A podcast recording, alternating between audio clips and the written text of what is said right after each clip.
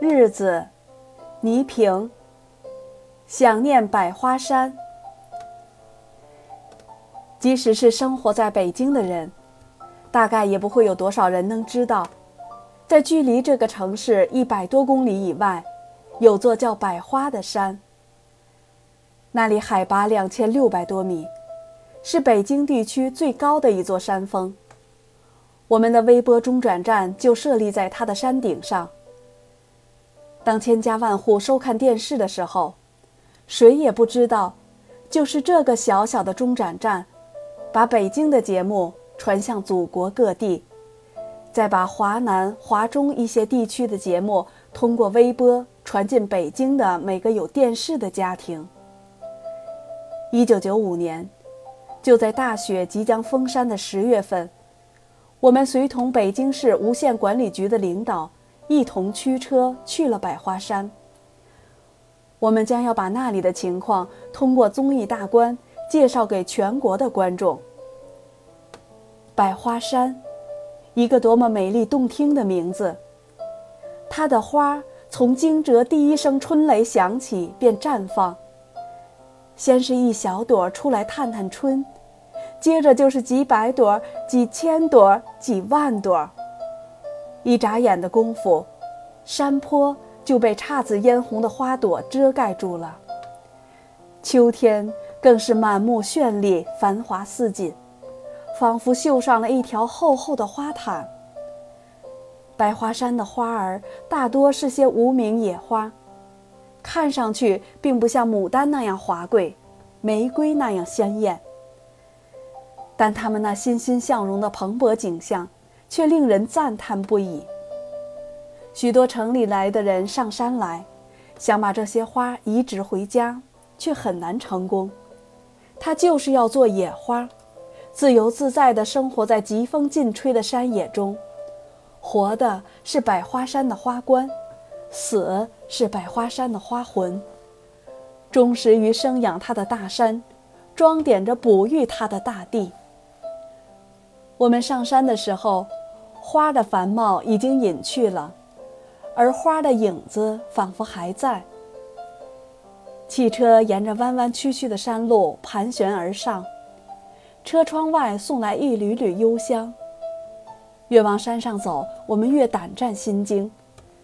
山路陡峭险峻，狭窄的一条路刚刚可以放下四个轮子。我们乘坐的是北京吉普，好几次司机停下来，镇定一下情绪，再继续往上开。事后，司机说。我要是早知道上山的路这么危险，你们就是拿枪逼着我，我也绝不来。到了山顶上，我们真是一种死里逃生的感觉。站在温度低于山下摄氏十度的山顶上，遥想远在北京的家，似乎我们已经到达了另一个截然相反的世界。和北京相比，和我所工作的中央电视台大楼相比。这里确实是另外一个世界。微波站只有六个人，四个人是监护和修理微波机器的工程师，两位是平面图，桌子、床都像贴在墙壁上的一条线，清苦中带有几分庄严。最边上的一间是他们的厨房。微波站的工作间设在一个山洞里。一排排现代化的机器常年在这里有规律地运转着，这里的机房宁静而有序。山上的同志们为我们准备了丰盛的午饭，微波站的六个同志像迎接亲人一样，欣喜欢快，毫不掩饰地写在了他们脸上。我们上山的每一个人都不忍心动筷子。不忍心和他们分享这对他们来说如过年一样的饭菜。百花山由于海拔高，冬天来得早，十月底就基本不能上山了。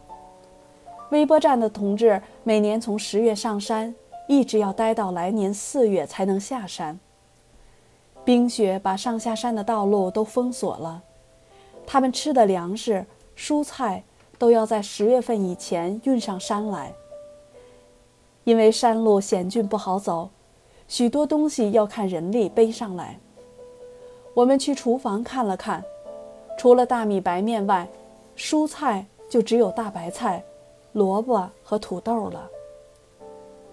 水盛在哪儿？我很好奇。战士指指天，在那儿。天上。他们笑了，他们真的是靠雨水、靠雪水来维维持着半年的生活。那也不是百花山了，这里每年都下大雪，雪多的我们都吃不完。微波站的同志乐呵呵地告诉我：“这是我们吃的最难忘的一顿饭了，越不想动筷子，就越放不下筷子。”微波站的同志。热情的一个劲儿地往你碗里夹菜。我平时滴酒不沾，那一顿也喝了不少二锅头，体验到了山上的热情，也感受到了他们工作的不易。战士说，在这里最难熬的日子是白天，除了风就是雪，几个月和家里联系不上，看着天上飞翔的鸟都特别的羡慕。工作的辛苦就是寂寞。看着一个个年轻的生命，他们的青春就在这里像水一样流走了。上山的时候二十几岁，该下山了，他们也到了两鬓染霜的退休年龄了。面对和我在一个行业中工作的我的可爱的同事们，面对和我一起为广大观众服务的战士们，我一句感谢的话也说不出口。感谢这两个字的力量，对他们来说，太轻了，太轻了。社会分工就是这么不同，总是有人做幕后工作，总是有人刚当配角，总是有人去看吃苦受累的活儿。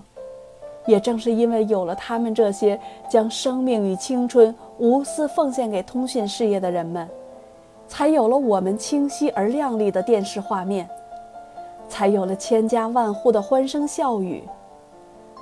这里是一片净土，他们生活的很单纯，甚至可以说简陋而艰苦。他们的理想也很现实，就是盼望这个冬天快点过去，来年春天早点到达百花山，接替他们的六个人就能上山来。按时接班，他们就是这样年复一年的在山上工作着。没有微波站，外地的许多节目根本收不到，大部分的电视节目也不会像现在这样清晰。他们为此而自豪，觉得自己的工作是有价值的。每年的除夕，是他们在山上最难熬的日子，阖家团聚。儿女情长都远离了他们。为了安全播出，他们上半夜不准喝一口酒。直到天将破晓，电视上已经没有了画面，亿万个家庭熟睡的时候，他们才喝上一杯舒心解乏的酒，才能体味一下节日的欢庆气氛。那个时候，他们六个人往往会喝得一醉方休。他们说：“醉了就睡，睡了就不想家了。”下山的时候，害怕山路危险的那份恐惧全然不在了。生命对于每个人来说都是平等的。我们是一辈子只走这一次险峻的山路，而微波站的同志们就这么走着一辈子。他们曾感到危险吗？他们曾害怕过危险吗？生命也是需要比较的，不平凡和平凡之间的差别竟是那么具体。百花山啊，你生长着这一山的无名小花，就是为了赞美那些平凡的普通人吧？我们相约在综艺大观的直播现场与他们通话。周末，当亿万观众守候在电视机前等待综艺大观出现的时候。无线局的同志正在接通百花山通往中央电视台一千平米演播厅的线路。虽然微波站的几位同志介绍给亿万观众。二十点零五分，我们如期在电视里见面了。我激动的全然忘了原先准备好的台词，上来就问：“今夜山上冷吗？想家了吧？”山上的人比我更激动，他们一拥而上，都在抢话筒，却又都说不出一句完整的话。我只记住他们说：“感谢全国人民这样惦记着我们。”我相信。现场的观众都被他们感动了。人心都是肉长的，并不是所有的人都能称职的做好微波员、微波站的一员。你有技术，你还要奉献。奉献是什么？是实实在在的付出。在百花山上度过的短短半天时间，我将铭刻在心。